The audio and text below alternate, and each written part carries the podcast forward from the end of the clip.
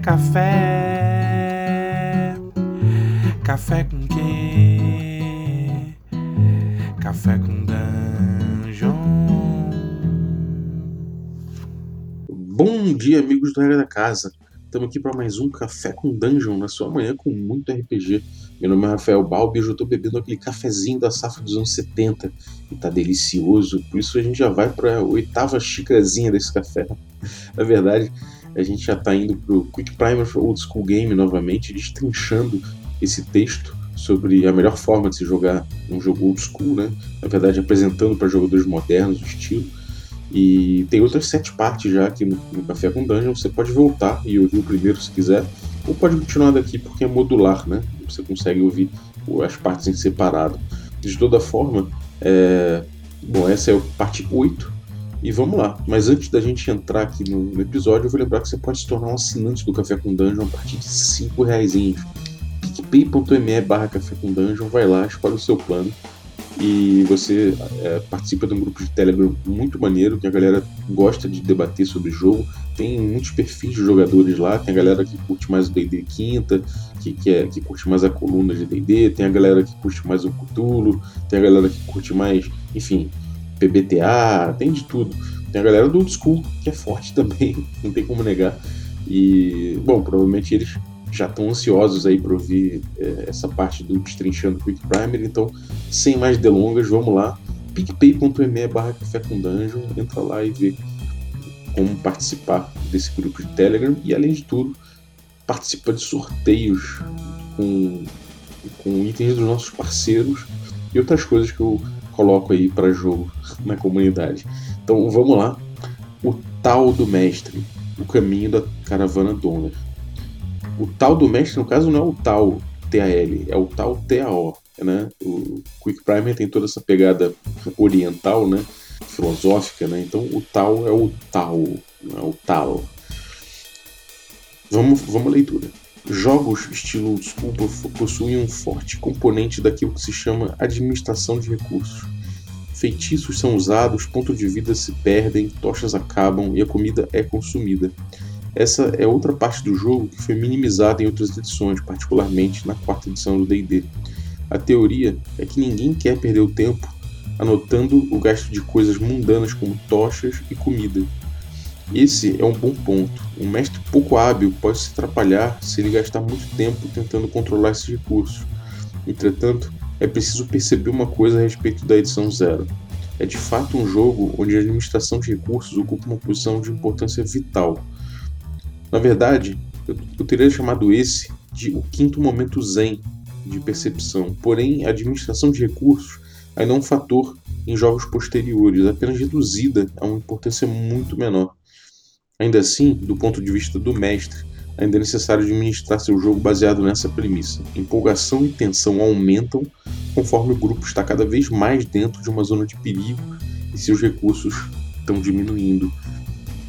É preciso um dom artístico da sua parte. Aventuras de níveis mais altos não devem ser sobre diminuição de comida ou da fonte de luz, mas devem ser sobre a diminuição dos pontos de vida e feitiços. Em aventuras de níveis mais baixos, comida e luz podem ser a chave para sucesso ou fracasso em uma expedição. Lembre-se que na edição original estamos lidando com pequenas pessoas insignificantes. Aqui está o ponto-chave em termos de como conduzir sua aventura coisas para incluir para que a administração de recursos contribua para a empolgação e não se torne só uma tarefa chata. Primeiro, você precisa acompanhar o tempo que os aventureiros gastam dentro da dungeon, para que você, você possa se informar rapidamente quais recursos eles devem marcar como consumidos em suas fichas.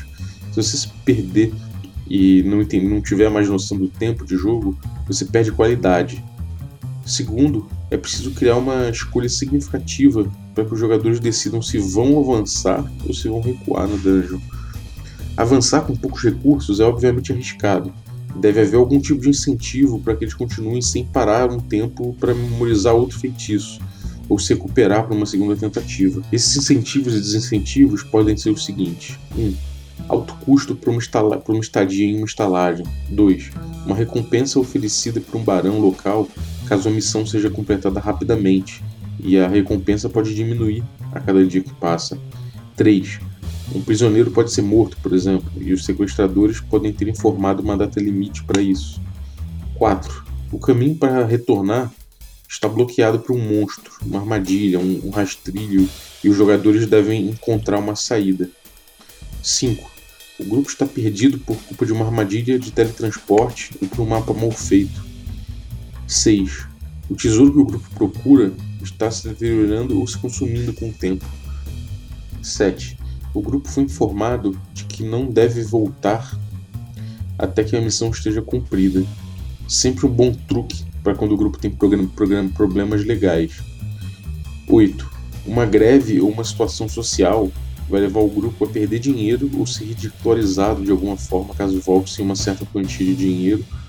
Ou 9. O grupo precisa pagar uma taxa cada vez que entra na dungeon. Eu sei que você consegue pensar em outras situações. De certa forma, a aventura precisa ser uma corrida contra o tempo mesmo que a pressão não seja tão intensa assim. O custo de vida, por exemplo, é uma corrida com tempo de pouca pressão, enquanto que resgatar um refém é de alta, precisão, de alta pressão. Em níveis mais altos, criar uma corrida contra o tempo requer um pouco mais de criatividade da sua parte, especialmente porque você não quer que seja algo que force os jogadores a entrar em uma aventura em particular. Os jogadores devem ter, em termos gerais, a chance de escolher para onde querem ir e que tipo de aventuras querem enfrentar então você deve evitar usar demais o tipo de gancho. O rei irá executá-los caso não resgatem a princesa, etc. Às vezes não tem problema, pois fugir dos guardas do rei também é uma escolha legítima para os aventureiros, mas nunca elimine essa escolha. Bom, vamos fazer uns comentários agora sobre essa parte aqui do Quick Primer. Né? É, primeiro vamos explicar o que é o caminho da caravana Donner. Isso se refere a Donner Party né, no original, e isso é um grupo de aventureiros americanos que migraram numa caravana rumo, rumo à Califórnia. Eles se atrasaram por uma série de problemas, passaram o inverno presos na neve, e aí tiveram doenças, cometeram canibalismo, morreram de fome e, e de doença, né? Esse é um comentário que a Aline fez. Uma coisa importante dessa coisa do, do, da gestão de recursos, né? É que isso sempre parece uma coisa chata de se fazer, né? Isso é a primeira coisa que a gente pensa quando a gente fala em, pô, você sabe aí quando você está carregando de, de, de, de, equipamento, de tesouros e tudo mais. E, pô, uma coisa que, que as pessoas têm uma noção errada é de que isso é, um, é, um, é uma tarefa difícil de fazer. Se você pegar o D&D PX, por exemplo, que é a base do Caves and Hexes, por exemplo, né, você vai ver que ele tem até um jeito tranquilo de lidar com esse tipo de coisa. Ele coloca ali que o peso do teu equipamento é 80, ele fixa em 80. É claro que se você exagerar e quiser levar 5 marretas, 100 tochas, o mestre vai, obviamente, chegar e falar: cara, não, isso é demais. Então vou cobrar o peso disso. Mas um equipamento normal, uma coisa aceitável para um aventureiro, pesa tudo 80 fixo. Né? O que importa ali, o que vai variar no teu peso no, no, D&D BX, no Basic né, de 81, vai ser o tesouro que você está carregando, arma e armadura, né, que são coisas realmente que, que ou que pesam mais ou que são mais o, o jogo em si, né, que é recolher tesouro. Então, é, é importante que você tenha, essa noção de que não é tão difícil assim, em primeiro lugar. Muita gente tem essa, essa ideia de que é, ah, eu não quero ficar contando peso de tudo e, e precisa simplificar isso. Não é, tão, não é tão difícil assim, o esquema já é simplificado. Né? Tem até um jeito mais fácil de simplificar isso na, na, na regra, mas enfim, não é uma coisa difícil, não é nenhum bicho de sete cabeças para começar, né? Então, pô, e você registrar que você tem cinco, seis tochas não é uma coisa difícil. Isso aí realmente você deixa ele na tua ficha anotada e vai cortando. Né? Isso não precisa mudar o teu peso a todo momento, porque vai continuar pesando 80. É uma abstração ali de que o teu equipamento de aventureiro tem esse peso. É... Muita gente gosta do tal do dado de uso, né? Você tem no Forbidden Lands, tem outros jogos da USR também.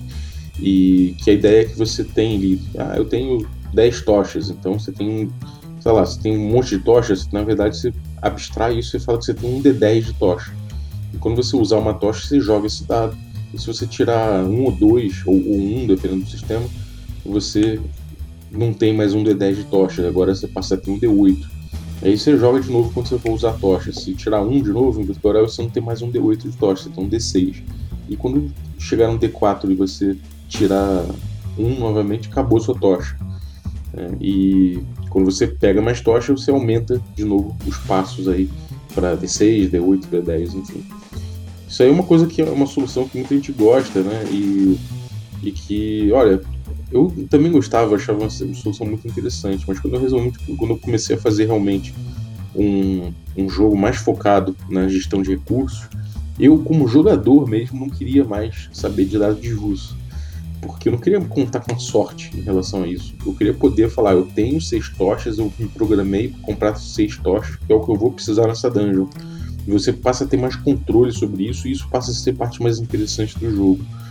E aí eu vi que realmente, dado de uso é uma coisa que facilita o bookkeeping, facilita, mas cara, não é tão difícil chegar e anotar que eu tenho 12 tochas e que agora eu tenho 11, né? Isso me torna mais responsável pelo meu controle ali. Eu alieno menos essa parte do jogo. É, essa coisa da comida, né, da, da tocha, da, de tudo mais, e que, cara, isso aí é uma coisa que você pode ir, ir, ir usando durante o jogo, não só é, com, com, os gastos que, que, o pessoal tem, você pode botar, botar, botar esse tipo de coisa em perigo, né, você pode botar em perigo, de repente, o alimento da galera, se, se eles estão atravessando um rio, é, pode ser que o alimento fique ruim, mole, pode ser num hexcrawl que você faça que é, deu insetos no, no, no, saco de ração, né, que o alimento seco ali ficou ruim, que, que deu fungos, é, que a água ficou, contaminada, ficou salgada, ficou cheia de, sei lá. Então esse tipo de coisa pode ser interessante, né? Você ter equipamento também para situações certas ajuda muito. Você tem então corda, pitão, é, esse tipo de coisa pode ajudar muito o teu jogo, então a gestão desse, desse, desse material vai ser importante. Então, pô, se a galera saiu do acampamento às pressas, num, pô, você pode sempre chegar e, rolar um dado para ver mais ou menos que equipamento que eles vão perder. Falar, então, se eu tirar aqui é, um, vocês vão perder comida, se eu tirar dois, vocês vão perder. Vocês vão escolher aí um equipamento de sei lá, de acampamento para perder, se você tirar três, vocês vão escolher uma arma que vocês precisam para trás. Então esse tipo de coisa é interessante também. É... Existem métodos bastante interessantes de verificação de recursos consumidos, seja dado de uso, né, como eu falei, é, seja o acampamento manual, o acompanhamento manual da quantidade restante. É, um bastante interessante especificamente para o Dungeon Delve é o Time Tracker do Forbidden Caverns of Arcaia, do Greg Gillespie. Isso é um comentário da Aline e ela está se referindo aqui é um reloginho que tem na dungeon. Que conforme você vai andando, é, conforme os, rounds vão passando, você vai fazendo controle né, através de uma roda que tem, é um reloginho. Então, a cada, a cada round você vai ver ali, o reloginho vai indicar que agora é hora de apagar a tocha. Então, a tocha acabou, foi consumida, o grupo tem que acender outra. Passou mais um round, tum, o relógio vira mais um. Então agora está é, tá na hora do grupo descansar. Então esse tipo de coisa é, coloca de uma forma visual as dinâmicas de dungeon e faz com que o grupo, que o grupo, você lembre você do grupo é, de, de, de, gastar esses recursos do grupo, né? Que é uma coisa importante, como o, como o, o Matt falou aqui, o Finch, né? Ele falou que é importante você fazer a gestão de recursos e do tempo, né? Você tem noção do tempo, porque os recursos vão ser gastos justamente em relação ao tempo. É isso que vai dar a dimensão dos gastos, isso que vai dar, vai dar a dimensão dessa gestão de recursos. Então esse esse reloginho é muito importante para você ter. No caso do, do, do Greg, né, do, do Forbidden Caverns of Arcadia, é, é, é, você ter esse controle é muito interessante porque cada round acontece alguma coisa, cada turno acontece alguma coisa, né? Pode ser um desabamento, ou um efeito geológico ali na, na dungeon, pode ser realmente a necessidade de apagar, de, de, de verificar se a tocha apagou, pode ser ali o grupo é, tendo que descansar, porque cada, a cada tantos rounds tem que se descansar, né? Então, é, esse tipo de coisa lembra você dessa dimensão do tempo que é tão importante para a gestão de recursos. É, tem um comentário do Carlos também. O DM deve monitorar o gasto de recursos dos jogadores de forma sistemática para que o desafio proposto seja consistente em aventuras de nível baixo. Cada ação dos jogadores em exploração, como buscar armadilhas, por exemplo, lhes tomará 10 minutos. Marque as ações em uma folha de papel e você saberá que a cada 10 ações cometidas é hora de extinguir a chama de uma tocha, a cada duas é hora de rolar um encontro aleatório e assim de maneira subsequente, de acordo com a textura que o mestre deseja trazer seu jogo.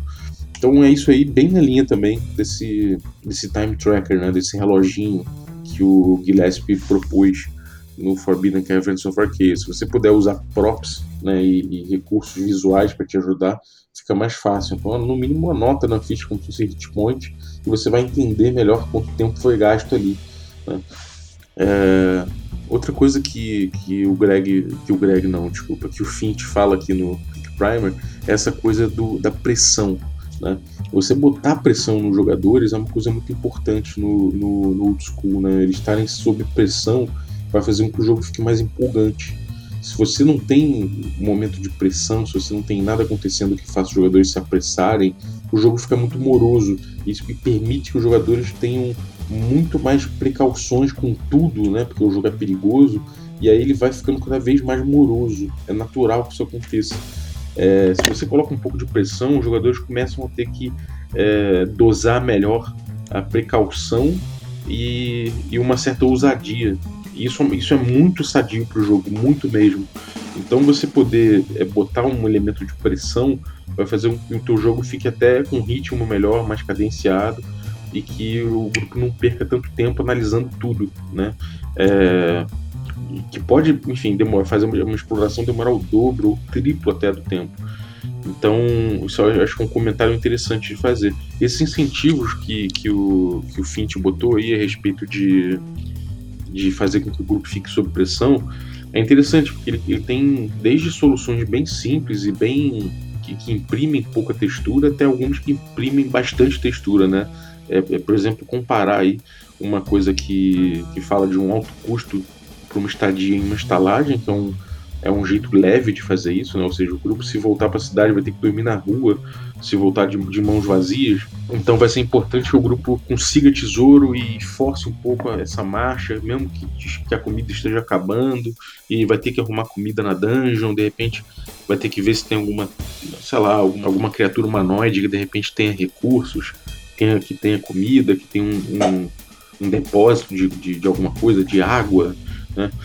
O grupo vai tentar aproveitar melhor esse tipo de coisa para poder continuar mais tempo na dungeon. Isso faz também com que magia é, seja uma coisa que, é, que seja escolhida com mais, é, com mais consciência, né? Não vai ser só aquela magia de cura ou aquela magia de dano. Às vezes você vai ver a galera ali pensando, pô, acho que eu vou pegar aqui uma magia que vai me permitir, sei lá, é, procurar melhor por por alimento ou que de repente vai fazer, vai criar alimento, vai purificar alimento, esse tipo de coisa passa a ser importante e você vê magias que normalmente são deixadas em segundo plano sendo mais usadas quando você coloca isso. Às vezes o jogador pensa, pô, se eu, se eu conseguir aqui resolver determinado problema de gestão de recursos, pode ser que eu economize até em hit point, né? Então fica uma coisa, uma coisa mais interessante. Em alto nível, em jogo de mais alto nível, essa gestão de magia fica muito clara, né? Então é, fica um pouco menos uma questão de, de, de alimento, de buscar alimento, mas de saber a magia certa na hora certa. E, e isso é importante para os casters, né? Para a galera que faz magia é, entender melhor qual magia pegar para cada aventura. Isso é uma, é uma coisa muito interessante também. É, outra coisa, é, outra possibilidade que ele coloca já dá muito mais pressão no jogo, que é, por exemplo, é, o grupo ficar sabendo que ele não pode voltar para a cidade sem, sem ter um resolvido, sem ter pego bastante dinheiro, você tem resolvido uma situação, senão ele, o grupo pode ser preso, pode se dar mal, pode ter, é, sei lá, pode ter alguém chantageando com alguma coisa. Então isso dá uma pressão bem maior, né? É, o grupo tem um tempo específico para voltar, e se não voltar nesse tempo, porra, vai dar merda. Então, é claro que se você usar isso o tempo todo, né, e usar o mesmo nível de, de ameaça, né, de, de pressão nos jogadores o tempo todo, isso se, tende a se normalizar. Então é importante também você saber dosar, né? Às vezes você botar certas pressões mais leves e mais implícitas e às vezes você imprimir um pouco melhor isso dentro do desafio, né? Mais uma vez o mestre atuando nesse papel de buscar imprimir o melhor desafio possível. Claro, com muita justiça. É, tem um comentário aqui da Aline. Ela fala: criar pressão não significa tirar a agência do jogador. Lembrar lembrar-se que o mundo é orgânico e vivo e que as coisas continuam acontecendo mesmo que os personagens parem para descansar, seja por uma hora, seja por uma semana. Quais as consequências dessa decisão tomada pelos jogadores no mundo de jogo? É, isso é muito interessante, né? É, às vezes somente o fato dos jogadores pararem ali faz com que o mundo em torno se, é, se mova, se adeque à presença deles ali. Então, às vezes, numa exploração de ermos, é, os jogadores podem estar se dando conta, mas obviamente a natureza em volta está percebendo a presença deles ali também. Né? Então, é, você não precisa necessariamente botar uma pressão externa ou artificial a respeito disso. Às vezes, o próprio jogo já te dá elementos para você começar a pressionar o grupo. E isso é muito interessante. Bom, mas isso aí foi uh, o último tal do mestre, né? E depois o Fint passa aqui a botar lembretes finais e dizer aqui uns, umas dicas de como começar no jogo old school. Mas essa parte aí eu vou deixar por último. Eu vou fazer mais uma parte aqui, né? Então vai ser. A gente vai finalizar o Destrinchando Quick Primer na próxima edição, na parte 9. Que aí eu vou liberar, inclusive, o PDF comentado aqui para a galera. Então é isso aí, espero que vocês tenham curtido. Eu queria agradecer aí os nossos assinantes, nossos café expresso, nossos café com creme, café gourmet. Pô, muito obrigado. Graças a vocês que o podcast continua aí no ar e cada vez é melhor, né? A gente já está aí batendo a segunda meta. Vamos ver se confirma agora até o fim do mês a expectativa de de arrecadação, mas a gente bateu na segunda meta agora. Na virada do mês a gente já passa a ter cinco vezes por semana novamente. Então, muito obrigado, galera. É, tanto aí os cafés expressos, café com creme e os café gourmet também.